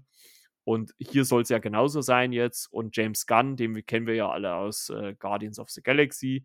Ne, also bisher größtenteils bei Marvel beheimatet, aber durch äh, die Peacemaker-Serie und äh, The Suicide Squad ist er ja auch bei DC gelandet. Ne? Die haben ihn ja dann so ein bisschen aufgehangen, äh, aufgefangen, als er vor, ich weiß gar nicht, vor zwei, drei Jahren von Disney mal relativ schnell äh, entlassen worden ist, wegen irgendwie okay. zehn Jahre alter Tweets. Die Twitter-Affäre, ne? Ja, äh, obwohl ich da finde auch, dass das heillos übertrieben war, aber okay. Ja, und der übernimmt halt jetzt den äh, kreativen Bereich. Was ich ganz lustig fand, man könnte ja jetzt denken, ja, okay, wenn der jetzt bei DC ist, da gibt es bestimmt böses Blut. Aber äh, wie ich gelesen habe, war Kevin Feige der, einer der ersten, der äh, äh, James Gunn dazu gratuliert hat, zu dieser Verpflichtung. Also äh, da sieht man auch, dass dann doch eine gewisse Kollegialität dabei ist. Und ich glaube auch ganz ehrlich, und das hat man, glaube ich, auch damals bei diesem Rausschmiss von Disney festgestellt, dass Kevin Feige, ich glaube, ihn James Gunn selber nie rausgeschmissen hätte. Also äh, klar, ab einem gewissen Punkt vielleicht schon, aber nicht aus diesen Gründen, wie er von Disney entlassen worden ist. Ja, und Disney hat so seine Leichen im Keller, aber ja, aber ich, gut, halt gut, gut äh, äh, so, so, so, so dumm ich die Entscheidung damals fand, fand ich es dann eigentlich auch wieder stark, dass sie ihn auch wieder zurückgeholt haben. Also, dass man doch mal auch mal aus, in Anführungszeichen, Fehlern lernt. Ne? Ich meine, James Gunn hat es ja auch selber gesagt, dass er diese Tweets bereut. Er war damals ein anderer Mensch und ich glaube, zehn Jahre ist schon eine Zeit, wo man sagen kann, okay, da ändert sich auch ein Mensch von der ganzen äh, Personality her. Und ich glaube, das kann man ihm geben. Ja, und der macht halt jetzt die für die nächsten vier Jahre, so wie ich gelesen habe, die kreative Führung bei äh, DC. Also soll für viele Filme verantwortlich sein. Ich meine, das wird man höchstens wahrscheinlich frühestens in zwei Jahren dann erst sehen, ne, weil da viele Produktionen jetzt erst starten werden. Also wahrscheinlich Black Adam 2, wenn der denn kommt, oder Man of Steel 2 äh, werden wahrscheinlich so die ersten Produktionen sein, die davon äh, beeinflusst sind ähm, weil alles andere, was jetzt noch kommt, sei es jetzt äh, Shazam 2, der ist schon fertig, oder Aquaman 2 ist schon fertig, äh, The Flash, der Film, ist schon fertig, obwohl es zu einigen Filmen, ich glaube zu Aquaman 2 und The Flash soll es wo Nachdrehs gegeben haben, schon unter der Aufsicht von James Gunn oder zumindest äh, unter seiner Ägide so ein bisschen. Also scheint man da schon versucht äh, zu haben, ein bisschen was in Stellung zu bringen. Ja, da könnte ich mir vorstellen, dass da so ein bisschen, wenn Zack Snyder und James Gunn so aufeinandertreffen, ich glaube, da beißen sich ja so ein bisschen die kreativen Punkte. Also da bin ich mal gespannt, ob das funktioniert. Also jetzt an sich von dem Visionären her und äh, von gewisser Vorstellungskraft etwas umzusetzen, künstlerisch denke ich mal, äh, können die so schnell ähnlich sein, aber das kann auch ein Flug sein. Wenn dann zwei aufeinandertreffen, die ja sehr ähnlich sind von den Interessen. Mhm kann es durchaus schon sein, dass es dann zu Reibereien kommt. Da bin ich ja, ganz also, bei dir. Also aus meiner Sicht kann es halt in beide Richtungen gehen. Das kann richtig, richtig gut werden oder aber auch komplett scheiße. also, ne, also irgendwie, irgendwie so, also ich meine, ich habe vollstes Vertrauen. Also ich liebe James Gunn für seine Arbeit. Also Guardians of the Galaxy, alles, was er bisher für Marvel gemacht hat. Äh, The Suicide Squad finde ich sehr, sehr gut. Also sein Humor funktioniert bei mir auch tadellos. Und äh, ich, ich bin schon von der Hoffnung her tendenziell dazu äh, zu sagen, ja, das wird gut. Ähm, aber wie gesagt, ist auch eine gewisse Gefahr dabei, dass es vielleicht dann doch eher in die andere Richtung geht. Man weiß es nicht. Man weiß es nicht. Vielleicht, wenn man es richtig anpackt, vielleicht ist es auch so eine kleine Wachablösung, ne? dass sich jetzt DC vielleicht, ähm, wie bei man Konnektiv, wieder mal vor Marvel stellen könnte. Ja, das ist Ich ja meine, das. dass sie wieder so eine gewisse Herrschaft erreichen. Genau, also das ist ja auch das, was ich vorhin versucht habe anzusprechen, wo ich gesagt habe, äh, da gehe ich später nochmal drauf ein, ähm, wegen, we- wegen des Look des Films, weil es hat mich so ein bisschen so, äh, es kam schon so Zack Snyder-Vibes so ein bisschen durch, ne? Also es waren so auch, äh, waren etliche Slow-Mo-Shots dabei, ne? Also wo dann so in Zeitlupe irgendwas stattgefunden hat, dann auch wieder diese, diese punktuell schnelle Beschleunigung, also das macht der Black Adam sowieso, dass er sich so relativ schnell bewegt. Und das ist ja eigentlich auch so typisch für äh, Zack Snyder. Das hat man zum Beispiel, finde ich, noch sehr ausgiebig im ersten Wonder Woman hat man das gesehen, dass der von Zack Snyder produziert worden ist. Also da waren dann auch diese, diese Shots dabei, wo einmal super langsam und dann wird das alles übelst schnell hochgedreht auf Geschwindigkeit. Also das hat man schon irgendwie gemerkt. Ähm, ja, also äh, ich sage ja auch nicht, dass das was Schlechtes ist, aber äh, da habe ich so ein bisschen, hm, und das meine ich halt auch so mit diesen ganzen DC. Ich, es ist halt in den letzten Jahren waren bei DC einfach zu viele Köpfe da und jeder wollte in eine andere Richtung gehen. Und deswegen konnte sich dieses ganze Comic-Universum nie richtig entfalten. Ne? Also die Frage ist ja jetzt auch, äh, wie geht man denn mit den anderen um? Ne? Also ich sag mal so Wonder Woman, Flash, äh, Shazam, Black Adam, ähm, vielleicht auch Superman, die könnte man schon irgendwie zusammen bekommen. Aber was ist jetzt jetzt mit The Batman? Ne? Also wenn wir jetzt äh, den Batman mit Robert Pattinson sehen, der würde jetzt in diese Riege nicht so wirklich reinpassen, oder? Da nicht wirklich. Wenn, dann würde ich sagen, man kann dem Ben Affleck Batman da eher nochmal eine Chance geben. Und wenn er da selbst äh, gewählt ist oder Bock hat, ich Ich sagen, da glaube- kannst du auch noch ein bisschen was erzählen, ne? Weil Ben Affleck, ja, hat in seinen Auftritten ja ordentlich Masse gehabt und ich finde, der kam den Comics so sehr nah. Also Also was mir hat er gefallen als betrifft und äh, äh, was das Authentische von Batman betrifft und wie Mhm. er auch optisch so aussah und wie er da so gekämpft hat und sich da durch die Gegner geprügelt hat teilweise, wie er aus der Ecke da rauskam, aus dem Finsteren. Das, Ja. Die hat er da wirklich sehr schön comicnah gemacht, also von der Inszenierung her selbst, wie er geschrieben war, Batman, ähm, wie halt aussah vom optischen her, war das schon sehr gut und von Affleck auch selbst, ne? also ich fand, der hat da echt eine gute Nummer draus gemacht. Nee, Also das sehe ich auch so. Wäre schön, wenn man da mehr von sehen würde. Also mich würde es freuen. Ja, definitiv. Also äh, ich hätte, auch- hätte auch Lust drauf. Also äh, ich finde auch, dass äh, Henry Cavill und Ben Affleck, die haben auch gut funktioniert miteinander in, in Batman wie Superman. Also das passt schon. Also wenn, dann müsste man den, den äh, ja, es ist halt die Frage, wie man es dann aufzieht. Also, äh, ne, also ich, ich glaube, es ist ja ein, äh, Batman 2 oder The Batman 2 angekündigt. Ähm, ist halt die Frage, macht man es jetzt eher so ein bisschen eigenständig, wie man es ja auch mit dem Joker 2 macht, ne? Der soll ja irgendwie eine Art Musical werden. Also ich glaube, das wird auch mal eine ganz skurrile Nummer. Ähm, nachdem der erste ja schon so eigentlich fast gar nichts mit dem Comic-Universum von DC zu tun hatte. Also so ein bisschen sich die Char Charaktere daraus zu nehmen. Also ähm, bin ich sehr gespannt. Also ich glaube grundsätzlich mit James Gunn hat man da jemanden, der äh, im kreativen Bereich da, glaube ich, Ordnung reinbringen kann. Und äh, wo man dann vielleicht dann auch über eine gewisse Laufzeit hinweg auch eine Struktur erkennen kann. Ähm, aber er muss halt frei arbeiten können. Also ich glaube, wenn man ihm zu sehr reinquatscht, äh, wird das auch nix. Ähm, also man muss ihm einfach, einfach mal laufen lassen, wie, wie man es halt bei Suicide, The Suicide Squad, Entschuldigung, auch hat machen lassen. Weil, und es hat ja, auch wenn der Film jetzt nicht den übermäßigsten, glaube ich, Erfolg hatte, aber das war eine super tolle äh, Comic-Adaption. Äh, plus halt auch die Peacemaker-Serie, obwohl ich die bisher noch nicht gesehen habe. Er ist auf äh, RTL Plus verfügbar. Hm. Hashtag keine Werbung. Ja, ja, ja. Wollte ich mir eigentlich, also ich, ich, ich äh, streame ja zu Hause viel über die Playstation, da gibt es aber die RTL Plus App nicht. Und äh, ich werde dann jetzt mal gucken, ob ich das irgendwie über den Fernseher dann mir runterziehen kann, ob ich da die RTL Plus App habe, weil da soll wohl jetzt auch ein Angebot sein für 1,99, einen Probemonat irgendwie. Und ja, für 1,99 Peacemaker gucken, ich glaube, es sind auch acht Folgen. Äh, ich glaube, da macht man nichts falsch. Nicht wirklich. Ja. Ist eine Chance, die man äh, nutzen sollte, aber auch kann. Gut, gut. Dann äh, würde ich mal sagen, haken wir mal das Thema DC so ein bisschen ab und ich schmeiß einfach mal äh, nochmal eine News rein. Äh, eine Vision-Serie soll kommen.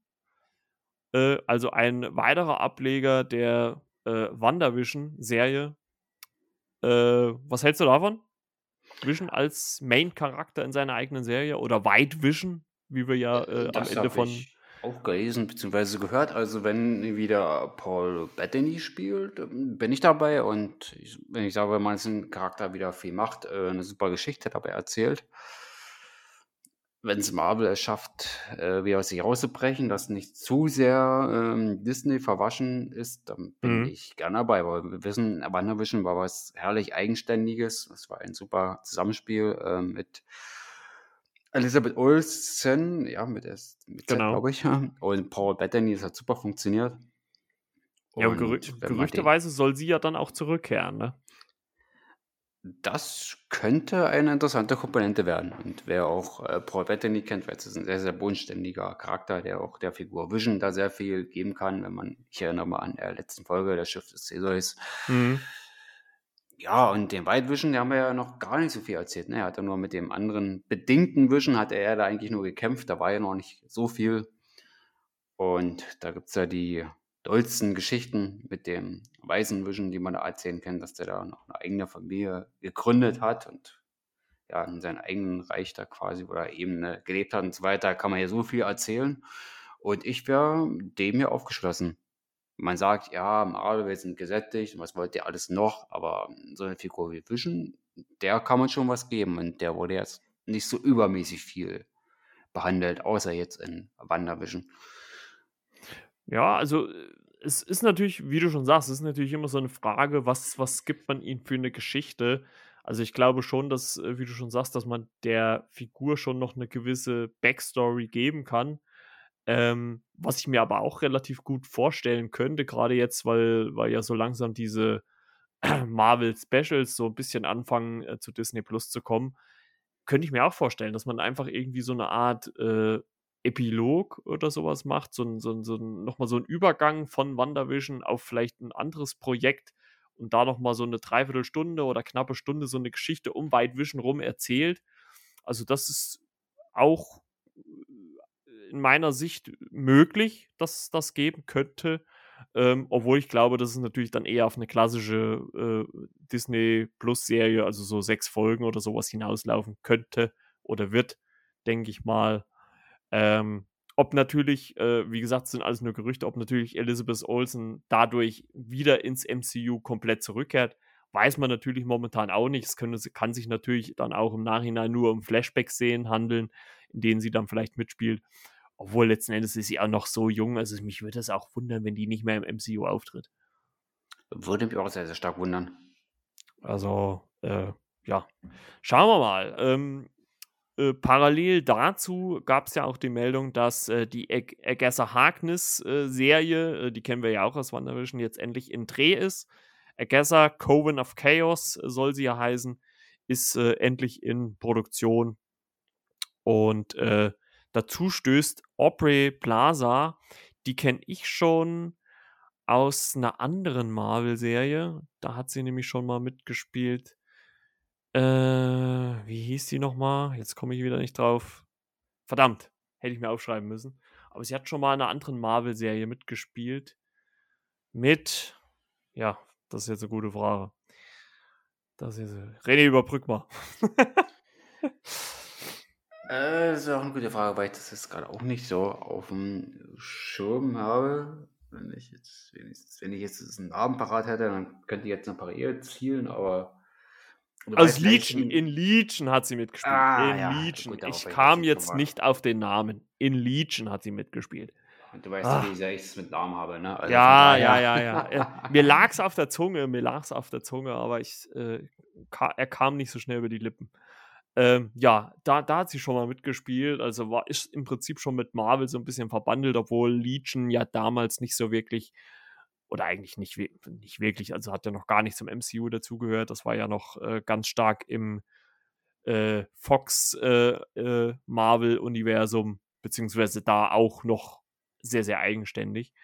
Ähm, ja, die ist zum Cast äh, dazu äh, gekommen, also auch interessant. Ähm, und da sind wir mal gespannt, was da so alles noch so auf uns zukommt aus den MCU, was die Serien angeht, ne? Ja. Hm, ja, hoffentlich kreiert man auch mal so ein bisschen was Eigenes, wo man sagt, es ist nicht alles so sehr Standard, dass man da eine gewisse Entwicklung äh, findet. Aber ich finde, man ist doch äh, in letzter Zeit auch schon ein bisschen Marvel-müde geworden aufgrund der Produktion jetzt in dieser Überzahl, die wir jetzt in letzter Zeit hatten. Wo ich sage, hm, kommt da jetzt noch was oder wo man sagt, da ist man jetzt selber mit befriedigt oder so, wo man sagen kann, boah, ja, das hat echt Spaß gemacht oder so. Das ist halt die Frage, wie sehr man da es schafft, mal wieder was Neues, Kreatives zu entwickeln, was auch den Konsumenten dann halt auch zufriedenstellt. Ne? Ja, aber auch die eingefleischten Marvel-Fans sind dann vielleicht irgendwann mal gegebenenfalls gesättigt. Kann, muss aber nicht passieren. Ja, ist klar. Aber lag es bei dir äh, äh, oder für dich aus deiner Sicht an der Menge oder einfach an den Geschichten selber, die erzählt worden sind? Ja, ich finde die Qualität, für dich habe ich halt ein bisschen nachgelassen, wo ich sage, da hätte man doch ein bisschen mehr draus äh, machen können. Zum Beispiel Okay. What If hatte Mhm. gute Ansätze, aber da hätte man sich vielleicht noch mehr trauen können. Aber daran habe ich ja auch noch gewisse Visionen erkannt, aber man hat es halt nicht vollständig durchgezogen. Mhm, mhm, mhm. Ja, sehe ich ähnlich. Also ich, ich, ich glaube, so diese, diese Phase 4, die war wirklich so äh, ja, wie, also wenn man es wenn man's böse sagen würde, irgendwie so eine Überbrückungsphase, wo man noch nicht so richtig wusste, ja, wo, wo, wo, wo gehen wir jetzt, äh, Spoiler, äh, nach dem Ableben von Cap und, und Iron Man hin, in welche Richtung wollen wir, äh, wer wird jetzt so unser Hauptheld, wer, wer führt jetzt irgendwie so eine Gruppierung an? Und ich glaube, das Bild ähm, wird sich jetzt erst mit Phase 5, die ja dann äh, nächstes Jahr startet mit äh, Ant-Man äh, and the Wasp äh, Quantumania im Februar.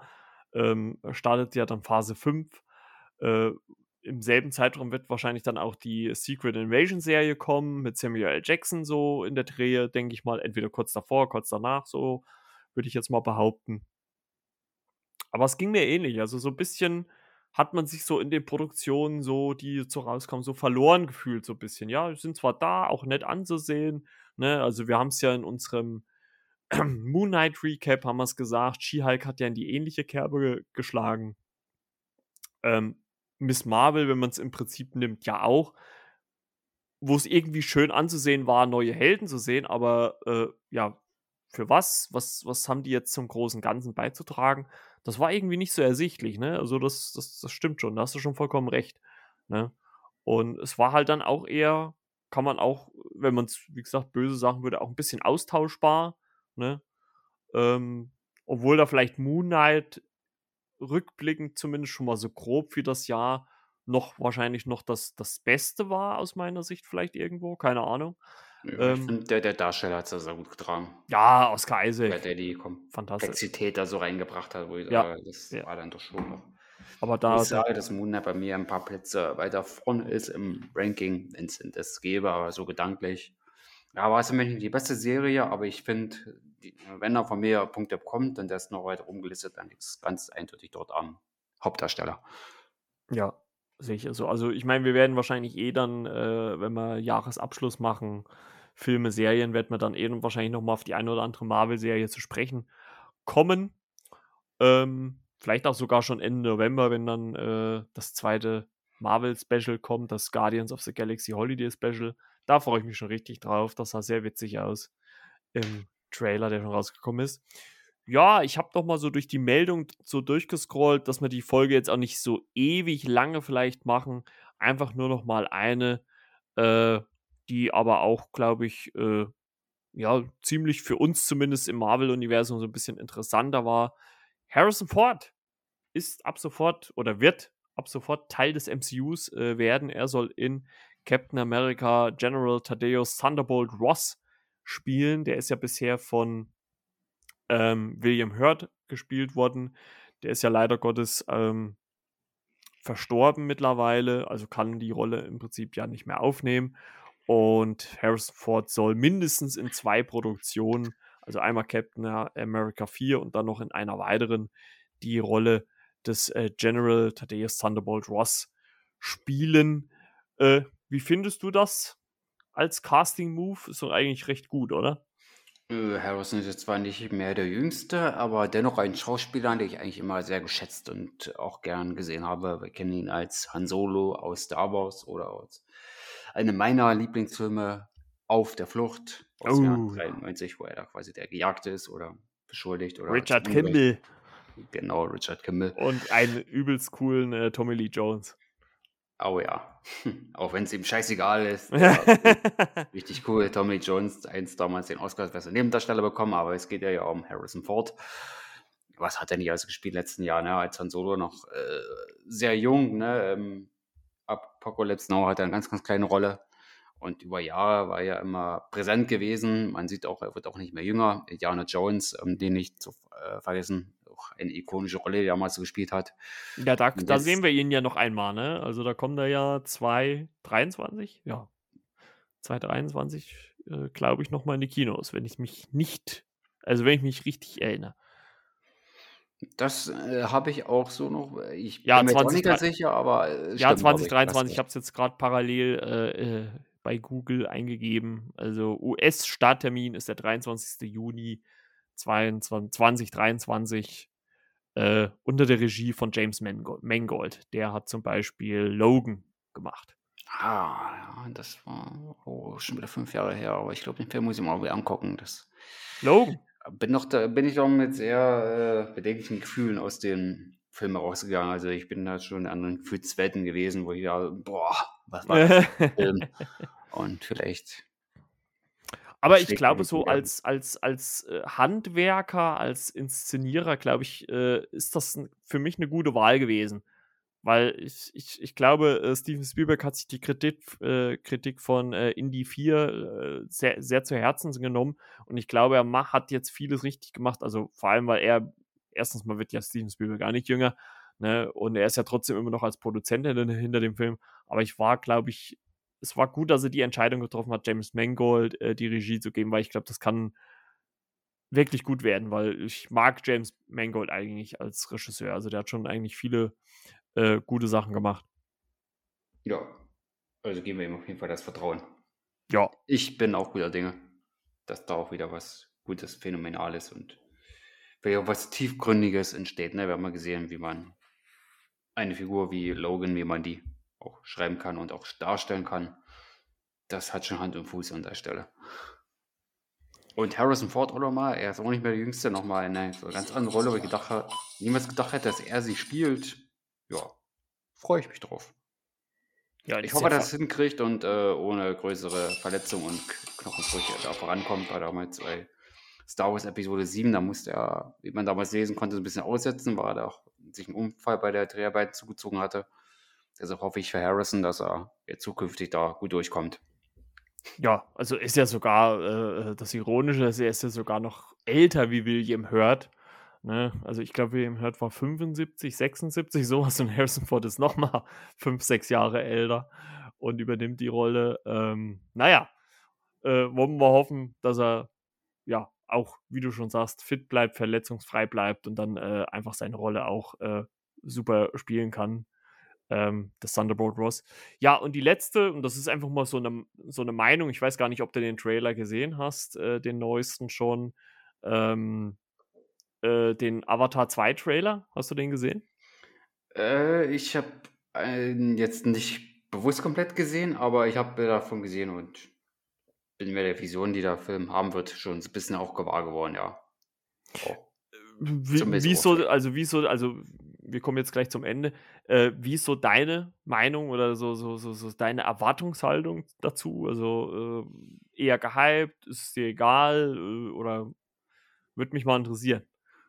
Ich finde damals den Hype um den ersten Film mit den 3D, ja, fand ich ein bisschen überschätzt. Gehört da nicht unbedingt zu meinen Lieblingsfilmen, aber ich bin Ja. jetzt so weit, wo ich sage: „Na, ich gebe dem Film noch mal 'ne Chance. Ich werde mir den noch mal angucken“, also den ersten, Mhm. um da dann sowieso wieder drin zu sein wie den zweiten. Aber ich würde mir auf jeden Fall mal geben wollen, trotz aller Kritik, äh, von mir selbst, wo ich sage: „Hm, es ist nicht 'n Universum, wo ich unbedingt, äh, zu Hause bin oder wo ich mich vollends begeistern lasse“, aber ich würde ihm auf jeden Fall 'ne Chance geben. Wenn man bedenkt, wann der erste rauskam, 2009 und der zweite Ja. zwei Anfang nächsten Jahres oder kommt der noch Ne, der dieses kommt Jahr? jetzt, äh, Dezember, glaube ich. Ah, Dezember, also noch in diesem Jahr. Ja, Ja. trotzdem sind's 13 Jahre. Ja, Ja. da sieht ja schon biss was ich gesehen habe, sieht er visuell, ja, ich würde auch mal sagen, weiterentwickelt aus. Also, von den Figuren her, was man da bisher am Visuellen wahrnehmen konnte, ja, doch schon 'n bisschen anders als der erste. Aber es waren jetzt halt nur Trailerbilder, ne? Man kann sich davon jetzt Ja. nichts Großes, äh, einbilden oder Meinung bilden. Aber ja, ich würde dem doch 'ne Chance geben. Und ich muss echt gucken, was der Film so erzählen wollte, was seine Botschaft war, der erste. Aber später Sigourney Weaver mit, na gut, die war ja sowieso immer 'n Zugpferd von James Cameron gewesen. Ja, es so Ähm, soll ist ja 'ne ist auch Fortsetzung, glaube ich, auch mit dabei sein. ist im zweiten auch wieder dabei, ne? Also, ich glaube, sie also, äh, 2. und 3. ist sie ja auf jeden Fall gesetzt, weil die ja die Filme back to back quasi also, die haben ja alle Szenen schon abgedreht in dem Sinne und das dauert ja jetzt nur alles so lang, weil die Postproduktion so ewig dauert. Ähm, deswegen, ähm, kommen die dann ich glaube, äh, die weiteren also, äh, Cameron hat ja für sich selber bis, glaube ich, äh, Avatar 6 schon geplant, aber es ist natürlich die Frage, ob die Umsätze das natürlich dann hergeben. Ähm, wir sind erschreckend gleicher Meinung. Also, ich dachte eigentlich, wir könnten uns jetzt vielleicht auch mal einfach meinungstechnisch 'n bisschen zoffen, aber ich ich ich sehe es im Prinzip fast genauso. Also, der es es gab ja vor 'n paar Wochen noch äh, gab's ja 'n Teaser, jetzt gab's so den ersten richtigen Trailer und also, ich habe da gar null 'ne Emotion gespürt und, äh, auch null 'n Gedanken: „Boah, den muss ich jetzt unbedingt im Kino gucken.“ Aber es geht mir einfach ähnlich. Ich muss, glaube ich, einfach den ersten noch mal sehen, um einfach noch mal wieder in diese Welt einzutauchen. Ich habe den, glaube ich also, wenn ich so zurückdenke, vielleicht maximal 1, zweimal komplett gesehen. Dann ansonsten immer mal, wenn er vielleicht mal irgendwo im Fernsehen lief, früher mal, ne? Also, mittlerweile guckt man eh fast nur noch über Streaming. Ähm, ich müsste da wahrscheinlich wirklich Avatar noch mal 'ne Chance geben. Äh, was mich ehrlicherweise, sage ich ganz ehrlich, schon wieder so 'n bisschen abschreckt, ist einfach, wenn ich die Laufzeit schon wieder höre, wenn der Film mindestens 190 Minuten gehen soll, also 3 Stunden und 10. Also, das ist natürlich sehr, sehr lange. Genau wie Titanic, auch von James Cameron. Und da stelle ich mir die Frage, ob das von der Story her der Film tragen kann auf 3 Stunden. Also, Ja, das ein hm. berechtigter Einwand. Also, das, äh, also, ich glaube, so beeindruckend die Bilder auch sein mögen, also und selbst das hat mich ehrlicherweise nicht umgehauen beim Trailer. Äh, ob 'ne Story sich über 3 Stunden trägt und dann vor allem noch wenn man sich zumindest wie wir so 'n bisschen in der Filmbubble bewegt, wenn man weiß, okay, da kommt mindestens mindestens noch ein Teil ein weiterer Teil, äh, der hoffentlich natürlich nicht erst in 13 Jahren kommt. Ähm, da stelle ich mir die Frage: „Oh, also oh, also, da muss das aber auch wirklich 'n richtig gutes Drehbuch sein.“ Also, wenn der wenn der im Prinzip nur so die Steps vom ersten wiederholt, irgendwie mit 'nem gewissen anderen Setting irgendwo also, es soll ja dann mehr unter Wasser spielen, so wie man ja ge gesehen hat und auch gehört hat. Hu, weiß ich nicht, weiß ich nicht. Also, äh also, da lasse ich mich wirklich überraschen. Also und ich weiß auch ganz ehrlich nicht, ob ich dafür ins Kino gehe. Also, jetzt, Stand jetzt. Mal gucken. Ich weiß nicht. Also, ich müsste, glaube ich, mal den Trailer auch auf der großen Leinwand sehen, um das um einfach mal so diese Eindrücke zu haben, ob sich das auch rentiert oder nicht. Aber 3 Stunden und 10, uh, das ist Ist doch schon schon 'n ziemlich harter Tobak. Ja, also, ich sage mal, 2,5 Stunden ist schon heftig, ne? Also, ich glaube, äh, äh, Avengers war auch so um die 2,5, 2, 3/4. Und selbst da gab's mit Sicherheit auch storymäßig das eine oder andere Loch und, äh, also, wie gesagt also, ich meine, ich traue es Cameron zu, dass er da wirklich wieder, ähm, was richtig Gutes hingezaubert hat, aber ich sehe auch 'ne gewisse Gefahr, dass der ja, nicht so gut wird, wie er vielleicht, äh, im Vorfeld gemacht wird. gehypt wird. Sage ich jetzt Und mal. der hat ja früher gut abgeliefert, ne? Aber die Filme bei weitem waren ja selten so lang. Die Tita- Titanic fast die Ausnahme, ne? Ich glaube, Aliens waren nicht so lang. Die Terminator-Filme, die ersten beiden, die er gemacht hat, waren auch nicht ganz so lang. True Lies hatte äh, eine relativ gute normale Länge für eine Actionkomödie. Und die gibt es immer noch nicht auf Blu-ray. Und jetzt wird ja schon Avatar 2, 3, na gut, 2 wird jetzt noch nicht kommen. 3, 4, 5, 6 wird noch nicht geplant, aber wir haben es immer noch nicht geschafft, True Lies auf Blu-ray zu bringen. Ja, was ist da los? Mensch, James, schubst die doch mal an. Weil ich hätte jetzt viel lieber äh, ein Lies jetzt in den Händen halten, als die- Info, ja, das Avatar 6 ist schon durchgeplant und weiß, wann die überhaupt alle mal kommen. Ja, aber gut, gut, das das, ist meine Kritik jetzt in eine andere Richtung, aber zumindest haben sie mit James Cameron zu tun. ja, ja, ja. Ja, Oder Jim, wie er genannt wird. si- sind wir mal, sind wir mal gespannt, aber man merkt schon, dass wir da äh, wieder mal relativ gleich auf einer Welle unterwegs sind und äh, gucken wir mal, wie es dann so wird. Obwohl ich auch bezweifeln würde, also mich würde es auch sehr wundern. Ich meine, der Film kommt zwar wieder zu einer recht günstigen Zeit, kommt ja wieder so zur Weihnachtszeit, ähm, aber ich glaube diesmal nicht, dass es äh, ein Film werden wird, der jetzt äh, wie Avatar der erfolgreichste Film aller Zeiten wird. Also ich glaube schon, dass er natürlich in die Richtung gehen wird, aber ich glaube nicht, dass wir ihn am Ende seiner Reise irgendwie unter den Top 5 sehen werden. Also ich glaube, er wird sich irgendwo weiter hinten einreihen. Also es würde mich jetzt sehr wundern, wenn er, wenn er direkt vor seinem Vorgänger oder hinter seinem Vorgänger landen würde. In der ewigen Bestenliste. Also natürlich würde es mich auch ärgern, einfach für Marvel, weil Marvel dann weiter nach hinten rücken würde. und äh, James Ja, Cameron äh, wahrscheinlich dann gefühlt die Top 3 belegen würde mit äh, Titanic und Avatar 1 und 2. ähm, aber naja, äh, wir sind mal gespannt. Aber ich glaube es eher nicht. Ich, ich, ich kann es mir ehrlich gesagt nicht vorstellen. Wobei dem Mann ja alles möglich ist. Ja, das Einzige, was ich ihm halt wirklich gebe, also er hat ja nur damals wirklich so diesen, diesen äh, technischen Standard im Kino auf ein neues Niveau gehoben. Und das traue ich ihm halt, muss ich ganz ehrlich sagen, zu, dass er halt jetzt nochmal so eine Benchmark setzt von der, von der, ja, einfach Inszenierung, vom, vom, vom Bild her, was halt möglich ist technisch. Und dass sich daran dann vielleicht andere Studios, allen voran natürlich die großen, sei es jetzt Disney, ähm, äh, Marvel natürlich, die zu Disney gehören, also alles, was jetzt so Big Player sind, dass sie sich da äh, äh, ja eine Scheibe von abschneiden und dann halt nicht mehr so äh, erstens mal halt ihren, ihren äh, CGI-Leuten dann genug Zeit geben, um hier vernünftige Effekte zu machen und dann vielleicht auch eine Technik benutzen, die halt auch mal anders ist, wie das, was jetzt die letzten Jahre benutzt worden ist. Ja. Also das traue ich ihm halt zu, dass er da wirklich äh, nochmal ein ganz anderes Level, nochmal ein neues Level hinbekommt. Als Regisseur, als Filmemacher. Dass er die Branche nochmal revolutioniert, wenn man so möchte. Ja, manchmal brauchst du ja vielleicht auch einen, der einfach schon mal diesen Step nach vorne macht, wo dann alle anderen merken, oh, wenn der das hinkriegt, dann müssen wir das auch hinkriegen und dann äh, rücken wir, ziehen wir nach. Ne, das war ja mit dem 3D damals auch so. Er kam damit angeprescht und wie viel, wie viele Filme sind denn damals dann auf 3D gekommen, ne? auch nachträglich äh, äh, am Computer konvertiert worden, ähm, was meistens dann auch die schlechtere Variante war, weil man es dann immer recht deutlich gesehen hat, dass es nicht original in 3D gedreht worden ist. Und auch wenn es Gott sei Dank, muss ich ganz ehrlich sagen, mittlerweile wieder eingeschlafen ist, 3D, also weil ich es alle auch wirklich ab einer gewissen Zeit nicht mehr gebraucht habe, ganz ehrlich. Und ähm, aber trotzdem hat er ja damals dann erstmal diesen, diesen Trend losgetreten und wenn er jetzt hier wieder einen neuen technischen Standard setzt, an dem sich alle anderen messen müssen, dann auch natürlich, äh, fände ich das, glaube ich, richtig gut. Ja. Vor allem, dass er mit seinem Alter er ist, ist mir auch nicht mehr ganz so der Jüngste. Gut, er bricht jetzt auch noch nicht zusammen, das wollte ich ja mal nicht sagen, aber, aber er ist ja schon lang, also wie, wie schon so ewig lang an dem Projekt dran. Ne? Also das liegt ihm ja anscheinend wirklich sehr, sehr, sehr, sehr am Herzen. ja, er war immer bei der Sache, wenn er was gemacht hat. Ne? Gerade so die Expedition zur Titanic oder so, da war er auch mit Akribie dabei und hat auch noch viel selbst erforscht. Er war dort unten auch beim WAG. Also was das anbelangt und sich in der Arbeit zu vertiefen und über längeren Zeitraum da was zu kreieren, also darauf ist bei, bei Jim immer verlasst. Ich sage jetzt einfach mal Jim Cameron. Ich sage jetzt einfach mal einen Spitznamen. So wird er mal genannt. Genau, genau.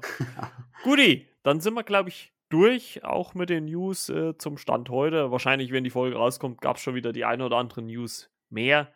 Ähm, aber dazu werden wir dann mit Sicherheit nochmal in einer der anderen Folgen dann eingehen. Und vielleicht abschließend hinten raus, äh, das haben wir jetzt so äh, gegen Ende der äh, Black Adam-Besprechung so ein bisschen vergessen. Äh, bei einer 10er-Wertung, was würdest du dem Film geben? Ich finde, es im Film kann man durchaus schon Achte geben. Acht Sterne von zehn, ja. Ja, ich habe ja, mittler, äh, hab ja mittlerweile gelernt äh, äh durch Karina äh, und Marie von Popcorn und Prosecco, dass man sich immer irgendwo einigen soll, was die Punkteverteilung angibt.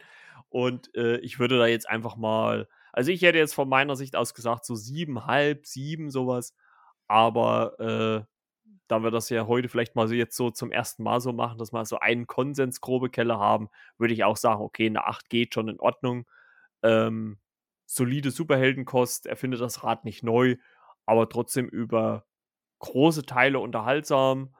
Ähm, nicht nur äh, wegen Dwayne Johnson, sondern auch ähm, wegen Pierce Brosnan, der da auch eine gute Rolle mitspielt. Und natürlich dann hinten raus dann auch zu, durch, den, durch die Mid-Credit-Scene, durch den Auftritt von Henry Cavill als Superman. Das macht nochmal Bock auf weitere Filme. Ja, deswegen glaube ich, ist so eine 7,5 oder eine 8 ganz in Ordnung. Sind wir wieder ähnlicher Meinung heute. Sehr gut. Sehr, sehr gut. Mit so hat man irgendein Projekt mal gestritten. Ich sage, wir waren mal grundsätzlich sehr verschiedener Meinung. Ich wüsste jetzt nichts. Nee, ist, äh, wenn, dann war das nur mal mit dem Herrn Asmussen, ähm, glaube ich mal, wo wir mal so ein bisschen äh, kontra zumindest waren. Äh, aber ansonsten, also wir beide sind uns meistens immer recht einig. Das habe ich auch schon festgestellt. Hm. Da müssen wir was machen dagegen. Ich glaube, wir müssen nochmal den Herr Asmussen dazu holen. Es nützt nichts. Wir brauchen so ein bisschen, wir brauchen so einen, der so ein bisschen stichelt. Der, ja. der so, so einen Keil zwischen uns treibt, quasi. Timo, du weißt Bescheid. Du hörst mit. Ja. Spätestens, melde dich, melde dich. Ja, vielleicht mal gucken, ob es zeitlich passt. Vielleicht können, können wir ja wirklich hier zum Jahresrückblick dann mal dazu holen oder sowas. Mal sehen, ob wir das irgendwie zeitlich mal alles unter einen Hut bekommen. Ähm, schauen wir mal. Ja, ich muss auch sagen, äh, so ein Lehrer wie Herrn Asmussen wollte ich jetzt gerne meine Schulung, könnte ich sehr gut gebrauchen. ich würde bei ihm, glaube ich, viel lernen. Hat jetzt zwar mit dem Thema heute nichts zu tun, aber ja, ist schon gut, der Mann also, so einen äh, Lehrer mit fundiertem Wissen dabei sich hat, ob er den, das ist ob also, es, es wird, ist oder Beruf aus. Ja. Ich würde gerne mal Schüler bei ihm sein. Ja, also das wollte ich gerade sagen. Also es würde mich auch mal interessieren, ob er, äh, ich meine, klar, ich, wahrscheinlich bei uns, wenn er hier im Podcast war oder ist, äh, ist er wahrscheinlich nochmal etwas anders als äh, in der Schule während der Arbeit, während des Unterrichts. Aber so von der All, also von der allgemeinen Art her, finde ich, hätte ich den auch gerne als Lehrer gehabt. Also ich glaube, das hätte, da hätte ich Spaß dran gehabt am Unterricht. Definitiv. Guti, Freunde da draußen. Das soll es für die Folge gewesen sein. Wir haben Black Adam besprochen, ein paar News besprochen, äh, vorne raus natürlich die Empfehlung. Und äh, ja, schaltet einfach nächste Woche wieder ein. Aber nicht vergessen, folgt René bei Instagram, der zweite Blick. Oder geht auf seiner Blogseite elversfilmkritiken.com. Den Link dazu packe ich euch in die Show Notes und da findet ihr auch die passenden Artikel zu unseren ganzen Marvel-Besprechungen. Ähm, da ist mir nämlich auch mal aufgefallen, äh, ich gucke ja immer mal so nebenbei so mal auf die Analytics, wenn ich die Folgen so hochlade über den Rechner. Und da sehe ich immer noch, also immer noch, die ganzen Marvel-Besprechungen werden, auch wenn es natürlich nicht mehr so in Häufigkeit ist, aber werden immer noch gelegentlich mal äh, runtergeladen. Also gerade WandaVision scheint sich immer noch so relativ großer Beliebtheit äh, zu erfreuen. Also da kommt immer mal noch mal ein Download dazu. Also es ist, äh, freut mich, freut mich. Mich auch, ja. Weil das ja so, äh, das war ja so der Startschuss unserer äh, gemeinsamen Podcast-Zeit. Genau, Leute, also ich will ja, wir wollen es jetzt gar nicht zu lange noch ausweiten. Ne? Wir sind ja schon, äh, ich gucke gerade auf die Uhr, auf, bei 1,23 Laufzeit. Also äh, machen wir jetzt langsam eine Schleife drum. Wir wünschen euch eine schöne Woche. Ich danke dir, René, dass du wieder mit dabei warst. Ja, ich bin jetzt die nächsten Tage, also von morgen bis nächsten Sonntag auf dem Filmfestival unterwegs hier bei uh. uns in Cottbus. Da wird es auch daran gehen, mir was geben. Also auf jeden und, Fall auf dem Blog vorbeigucken.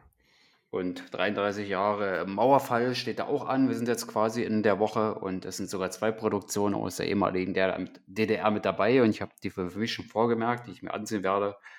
Und wenn ich schaffe, dann schreibe ich auch was über die alten Filme und will die gute alte DDR in gewissen Zügen, zumindest auf filmischer Ebene, so ein bisschen auf meinem Blog mehr einbringen. Wenn sie beim Festival auch vertreten sind mit zwei Filmen, dann nehme ich die natürlich dann auch gerne mit. Werde die am Mittwoch und Donnerstag sehen und werde schauen, inwiefern dann Kritik da möglich ist und werde dann zumindest eine Kritik von beiden Filmen dann, denke ich mal, Minimum bringen, um ja den Jahrestag der Berliner Mauer, beziehungsweise der Fall der DDR war erst ein Jahr später, aber Mauerfall 33 Jahre lohnt sich ja. Und wenn es in diese Filmfestival-Woche mit reinpasst und da zwei DDR-Produktionen drin sind, warum nicht? Würde ich das ein bisschen knüpfen und dann geht auch ein bisschen was machen, Eindrücke sammeln. Und wenn ich schaffe, auch drüber was zu schreiben. Und ja, hoffe, dass das klappt. Ja, vielleicht können wir uns ja auch in einer, in einer Kurzfolge mal so zusammenschalten, wenn dann das äh, gelaufen ist und können, dann kannst du ja vielleicht dann auch über den Podcast noch mal ein paar Worte verlieren. Dann können wir das vielleicht auch zwischendrin mal so als Shots-Folge äh, hochladen für die Leute da draußen und äh, dann noch auch noch mal explizit auf deine Blogseite verweisen. Aber deswegen nochmal folgt René, wie gesagt, der zweite Blick bei Instagram und elversfilmkritiken.com. Aber wie gesagt, den Link dazu packe ich euch in die Show Notes. Und ja, dann wünschen wir euch äh, eine schöne Woche, eine schöne Zeit. Äh, René, dir natürlich auch, auch beim Filmfestival. Und wir hören uns dann in der nächsten Folge wieder. Und ich sage einfach mal Tschüssi, euer Marco und Tschüss René. Ciao Marco, bis bald. Oder bis demnächst, besser gesagt. Genau.